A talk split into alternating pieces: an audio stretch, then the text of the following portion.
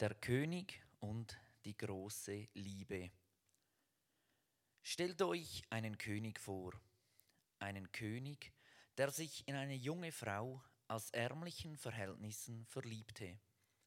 Sie hatte keinen adeligen Stammbaum, war nicht gebildet, hatte keine Stellung am Hof, nein, ihre Kleider waren zerschlissen und ausgeblichen. Sie wohnte in einer schlichten Hütte und lebte von dem, was ihr Stück Feld und der Garten abwarf. An eben diese Frau verlor der König sein Herz. Warum er sie liebte, konnte er niemandem erklären. Aber dass er sie liebte, dessen war er sich sicher. Und das ließ er sich aus, von niemandem ausreden. Doch den König drückte eine große Sorge. Wie konnte er ihr seine Zuneigung zeigen? Wie konnte er die Kluft zwischen ihnen überbrücken? Er war reich, vornehm und angesehen. Sie war bettelarm. Seine Ratgeber empfahlen dem König, dass er diese Liebe aufgeben sollte. Er sollte sein Herz lieber an eine Frau verschenken, die seiner würdig war. Aber der König wollte und konnte das nicht. Also fanden die Ratgeber, er solle ihr doch einfach befehlen, seine Frau zu werden. Er war doch unendlich mächtig. Niemand konnte sich ihm widersetzen. Auch sie würde ihm wortlos gehorchen. Aber der König war klug. Er wusste, keine Macht der Welt kann Liebe erzwingen. Ja, er konnte von ihr fordern, in seinem Palast anwesend zu sein und ihm zu gehorchen, das schon aber er konnte sie nicht zwingen, dass sie ihm ihr Herz schenkte. Und das wollte er auch gar nicht. Er sehnte sich danach, dass das Mädchen ihn wirklich lieb gewinnt, dass sie einander ganz vertraut würden und einer dem anderen das Wichtigste auf der Welt wäre. Ein guter Freund riet dem König schließlich, er solle die junge Frau doch einfach in den Adelsstand erheben, dann wäre die tiefe Kluft zwischen ihnen aufgehoben. Er konnte sie mit Geschenken überhäufen, sie in Purpur und Seide kleiden und sie dann zur Königin krönen lassen. Doch der Zweifel nagte weiter am Herzen des Königs.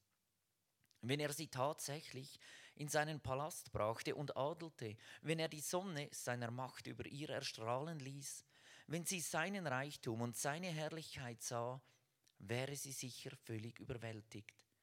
Wie konnte der König da jemals wissen, ob das junge Mädchen ihn um seiner selbst willen liebte oder um dessen willen, was er besaß? Es gab für den König nur einen Weg. So stand der König eines Tages auf und stieg die Stufen seines Thrones herab. Er setzte seine Krone ab, legte sein Zepter weg und zog seinen Purpurmantel aus. Er verließ seinen Palast und zog hinaus vor die Tore der Stadt, wo die einfachsten Leute seines Reiches wohnten. Er wurde einer von ihnen. Bald waren seine Kleider zerschlissen und ausgeblichen. Er erfuhr, was Armut, Mühe, Schmerz und Leid bedeuteten. Nun war er seinem geliebten Mädchen gleich, damit die beiden für immer zusammen sein konnten. Es war die einzige Möglichkeit. Soweit die Geschichte zum Start in den Weihnachtsgottesdienst. Weihnacht steht vor der Tür. Nur noch einmal schlafen bis zum Heiligen Abend.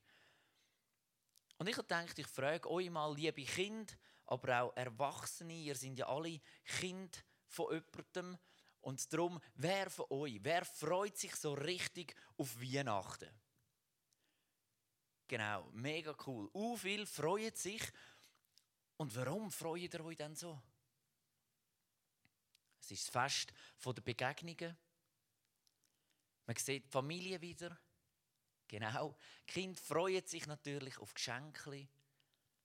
Die einen freuen sich aufs feine Essen. Weihnacht feiert man fast auf der ganzen Welt. ganz unterschiedlich. Und ich gedacht, heute Morgen schauen wir zusammen einmal ein paar Länder an. Ein paar Länder, die bisschen näher sind, die bisschen weiter weg sind. Wie feiern denn die eigentlich Weihnachten? Und da starten wir mit dem ersten Land. Und ihr könnt damit herausfinden, welches Land das ist. In diesem Land feiert man am 24. Dezember Weihnachten. Päckli aber gibt es erst am 6. Januar. Also nach dem Feiern muss man noch mal ganz viel mal schlafen, bis man dann endlich auch ein Päckchen bekommt. Am Heiligen Abend, am 24. Dezember, trifft sich sozusagen La Familia und man isst zusammen Pasta und Fisch. In welchem Land könnte das sein? Genau, Italien. Das ist noch nicht so weit weg. Wir gehen ein bisschen weiter den Norden der Schweiz ausgesehen und dort ist es ganz interessant. Dort gibt es praktisch keine Tannen. Und darum hat man in diesem Land angefangen mit Brettern und Hölzern, wo man hatte, einen Tannenbaum zu formen und zusammen zu nageln und zu basteln und sich so auszuhelfen. Außerdem gibt es am Heiligabend ganz etwas Spezielles zum Essen. Milchreis. Genau. In diesem Land isst man am Heiligabend Milchreis und jemand von der Familie, dem hat man eine Mandel versteckt im Milchreis inne und der, der dann die Mandel hat in seinem Milchreis inne, der hat sozusagen gewonnen und kommt zusätzlich zu allen Päckchen, die er sowieso bekommen hätte, noch eins zusätzlich über. Ein Land, ein bisschen mehr im Norden. Genau. Die Schweiz hat auch schon mal im Fußball gegen die gespielt, erst gerade vor kurzem. Island, jawohl, sehr gut. In Island ist das also mit dem Milchreis. Dann gehen wir ein bisschen weiter Richtung Osten. Richtung Osten und dort kommen wir in ein Land, das ganz eine interessante Tradition hat. Und zwar gehen die auch essen. Bei denen gibt es aber kein Milchreis an Heiligabend, sondern die gehen auswärts essen. Wer von euch geht gerne auswärts essen? Sensationell. Das heißt nicht, dass die Mami oder die Mutter schlecht kocht, sondern es ist einfach Tradition. Und jetzt kommt aber der Knackpunkt in dem Land. Man geht nämlich auswärts essen, aber man geht in KFC, in Kentucky Fried Chicken. Für die, die das nicht kennen, das ist so eine Art McDonald's oder Burger King. Und dort gibt es einfach ganz einen Haufen Bulle, frittierte Bulle-Sachen, ganz verschiedene Schenkel und äh, Bulle, Flügel und so weiter. Und in diesem Land geht man also an Weihnachten her und isst frittiertes Bulle. Und zwar hat das einen einfachen Grund. Und zwar 1974 hat eben die Fastfood-Kette eine Weihnachtskampagne in diesem Land gemacht, eine riesige, die es so vorher noch nie gegeben hat. Und das hat sich nachher gerade wie eine Tradition so eingeschlichen. Ich habe es bereits schon gesagt, es ist ein bisschen mehr im Osten. Die Farben von dem Land sind auch ähnlich wie bei uns in der Schweiz. Statt ein Plus haben die allerdings ein Multiplikationszeichen. Genau, Japan. In Japan hat man also die ganz interessante Tradition. Dann gehen wir ein bisschen weiter, wieder retour gegen die Schweiz, aber noch ein bisschen mehr in den Süden runter. Und in diesem Land feiert man die längste Weihnachtszeit. Die fängt nämlich an Mitte Oktober und geht bis und mit am 25. Dezember. Stellt euch das mal vor, mehr als zwei Monate sind die am Weihnacht feiern. Jeden Tag feiern die Weihnacht. Wo könnte das sein? Ja, Philippinen. Bist du schon mal da gewesen? Aha, Beziehungen, sehr gut. Genau, in den Philippinen von Mitte Oktober bis 25. Dezember. Jetzt gehen wir wieder neu mit her, wo die Kinder vielleicht wissen, wo das ist. Und zwar auf der anderen Seite, sagt man manchmal von der Schweiz, befindet sich das Land, der Kontinent. Und dort feiert man in der Badhose am Strand beim Grillieren ein Weihnachtsfest. Und zwar ist es sogleich auch der Start, der erste Weihnachtstag von einem ganzen Monat Sommerferien. John? Genau, Australien. In Australien feiert man also in der Badhose Weihnachten. Ist bei uns das Jahr auch fast möglich. Auf jeden Fall nass wäre es. Jetzt gehen wir auf die andere Seite wieder, respektive Australien, gehen wir hindurch um die Welt und kommen langsam wieder zurück gegen die Schweiz. Und da treffen wir auf ein Land, das ganz eine spannende Tradition hat. Am 14. Dezember geht die ganze Familie in den Wald und sammelt Moos und Hölzli. Und nachher tun sie jeden Tag an der Krippe basteln miteinander und zusammen Lieder singen, bis nachher am Heiligabend. Am 24. ist die Krippe fertig, wird stolz präsentiert. Man singt zusammen Lieder und dann ganz speziell, es gibt ein riesiges Feuerwerk und man tanzt miteinander. Und ihr merkt schon, kontinentmäßig, wir sind wahrscheinlich irgendwo in Südamerika angekommen. Hat jemand eine Ahnung, welches Land das, das könnte sein? Bolivien ist es nicht. Peru auch nicht. Brasilien auch nicht. Ja, ich helfe euch da ein bisschen. Es ist Kolumbien. In Kolumbien gibt es ein riesiges Feuerwerk. Wir tanzen und wir feiern so Weihnachten. Und so kommen wir zum letzten Land. Zum letzten Land. Das Land feiert am 7. Januar Weihnachten. Und im Anschluss an die Weihnachtsfeier gibt es eine 43-tägige Fastenzeit. Hm, ist eigentlich noch clever. Direkt gerade nach dem Weihnachtsessen gibt es eine 43-tägige Fastenzeit. Hat jemand irgendeine Ahnung, wo das, das könnte sein? Es ist von der Schweiz aus gesehen ziemlich südlich im Kontinent in Afrika, unten angegliedert. Eritrea, nein, Eritrea ist es nicht, aber es ist sehr, sehr nah. Äthiopien, genau. In Äthiopien. Die feiern also erst am 7. Januar Weihnacht und haben nachher 43 Tage lang Zeit, damit der, der Speck, den man da angegessen hat, an den Weihnachtstag wieder fortgeht. Und so kommen wir weiter zum nächsten Bild, das ich euch mitgebracht habe. Ihr seht hier ein Dörfli Bethlehem. Bethlehem, und das ist ganz spannend, Kinder, in Bethlehem ist eigentlich das aller, allererste Mal Weihnacht gewesen. Weihnacht gefeiert wurde. Oder man könnte sagen, da ist eigentlich der Ursprung vom ganzen Weihnachtsfeiern. Traditionen hat es damals noch keine gegeben. Heute gibt es kulturell in jedem Land ganz verschiedene Traditionen um das Weihnachtsessen. Damals in Bethlehem hat es keine so Traditionen gegeben. Was ist denn überhaupt passiert? Maria und Josef, ein junges Bärli, sind von Nazareth auf Bethlehem gekommen, weil der Kaiser hat bestimmt und gesagt, alle müssen ihr Heimatort gehen und müssen dort sich registrieren lassen. Jetzt für euch Kinder, wenn ihr sagt Heimatort, was ist denn das? Ihr habt einen Ausweis, eine Identitätskarte oder einen Pass und dann müsst ihr mal gut schauen, dort drin steht euer Heimatort. Und jetzt könnt ihr sonst den Eltern mal sagen, jetzt haben ihr ein paar Tage frei, hey Papi, Mami, wo ist mein Heimatort? Lass uns mal dort herlaufen. Das wäre etwas so wie bei Maria und Josef. Die haben in den Heimatort müssen gehen und das ist für sie 160 Kilometer weg von dort, wo sie eigentlich gewohnt haben. Und so sind sie auf die weite Reise gegangen, sind dort hergekommen, eben nach Bethlehem und dort in einem Stall, weil es sonst nie mehr Platz hat für sie, dort haben sie übernachtet. Und in dieser Nacht, als sie zu Bethlehem waren, ist dann eben Jesus geboren. Jesus ist auf die Welt gekommen. Jesus ist aber nicht einfach irgendein Baby nicht irgendwie einfach äh, ein außergewöhnliches oder das erste. Das erste ist zwar auch bei Maria und Josef, aber Jesus ist der Sohn von Gott und ist es immer noch. Und ganz spannend finde ich, Jesus kommt in die Welt hinein. Gott selber ist Mensch geworden, weil er uns allen das bringen wollte, was wir uns nicht selber schenken können. Rettung. Ganz am Anfang hat Gott den Mensch geschaffen, für zum in Beziehung stehen mit ihm. Und der Mensch hat gemeint, er wisse es besser, hat sich von Gott entfernt und hat immer mehr Schuld, immer mehr Fehler gemacht. Das hat sich irgendwann angehäuft und es hat nur noch eine Möglichkeit gegeben. Und das ist wieder Parallele zu der Geschichte, die wir am Anfang gehört haben. Am Anfang die Geschichte, die wir gehört haben vom König, das ist Gott.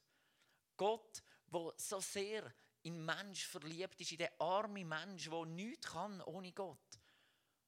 Und Gott ist so sehr verliebt in Mensch und hat nach einem Weg gesucht. Und er hätte einfach alles aufheben und sagen, also gut, ich liebe alle Menschen und alle Menschen kommen einmal zu mir in den Himmel, egal wie sie leben, egal was sie machen.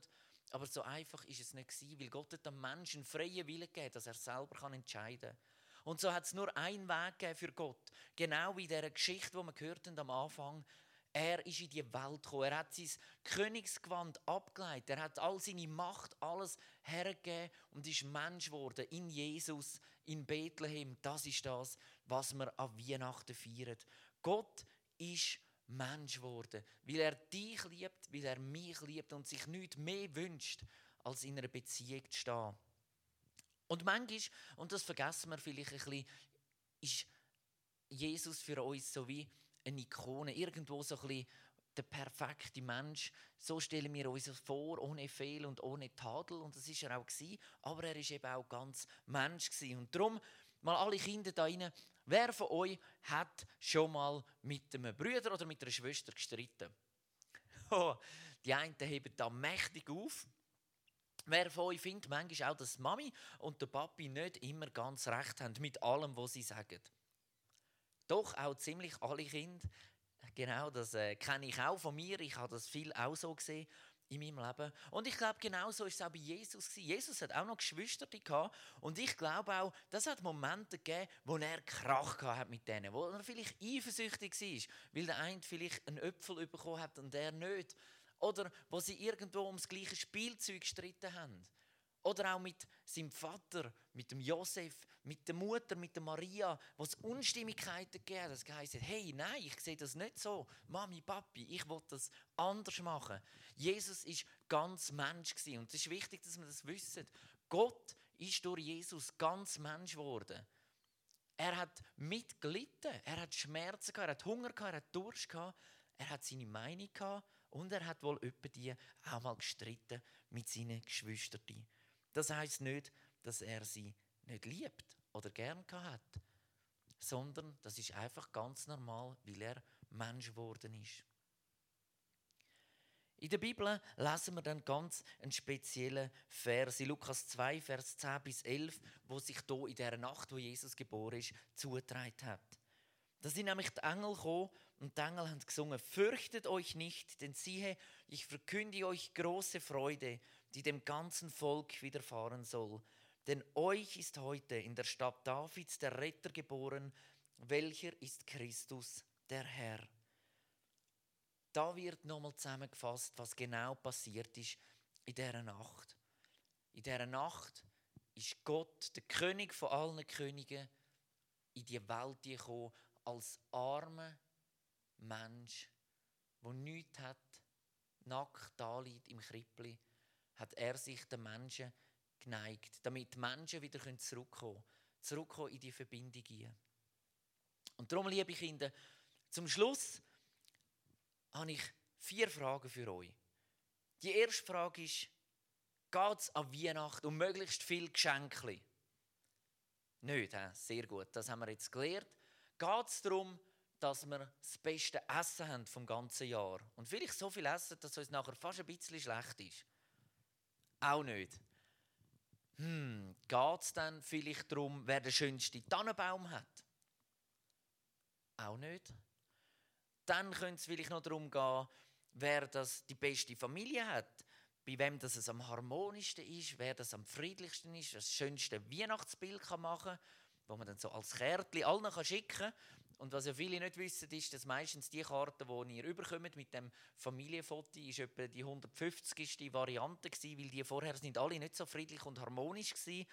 Und wahrscheinlich ist es zwei Minuten nach dem Foto auch schon nicht mehr so friedlich und harmonisch gewesen, wie auf dem Bild. Nein, um das geht es tatsächlich auch nicht.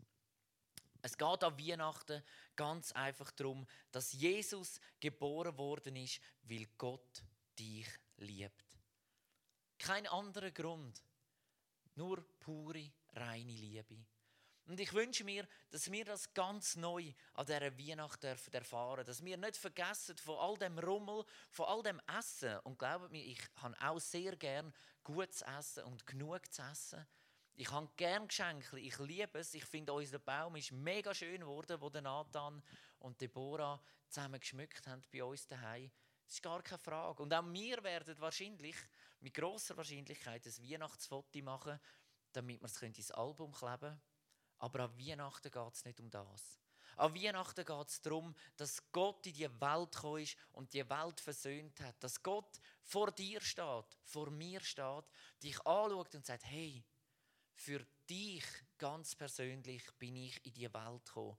Für dich Ganz persönlich. Und wenn es auf dieser Welt nur dich allein gäbe und sonst kein Mensch, ich hätte es gemacht. Ich hätte meinen Sohn in die Welt geschickt, wegen dir. Und ich wünsche mir, dass wir das mitnehmen. Dass du das nie vergisst in diesen Viertig, die anstehen. Gott ist in die Welt gekommen, wegen dir, weil er dich liebt. Das ist Weihnachten. Wahre Weihnachten. Amen.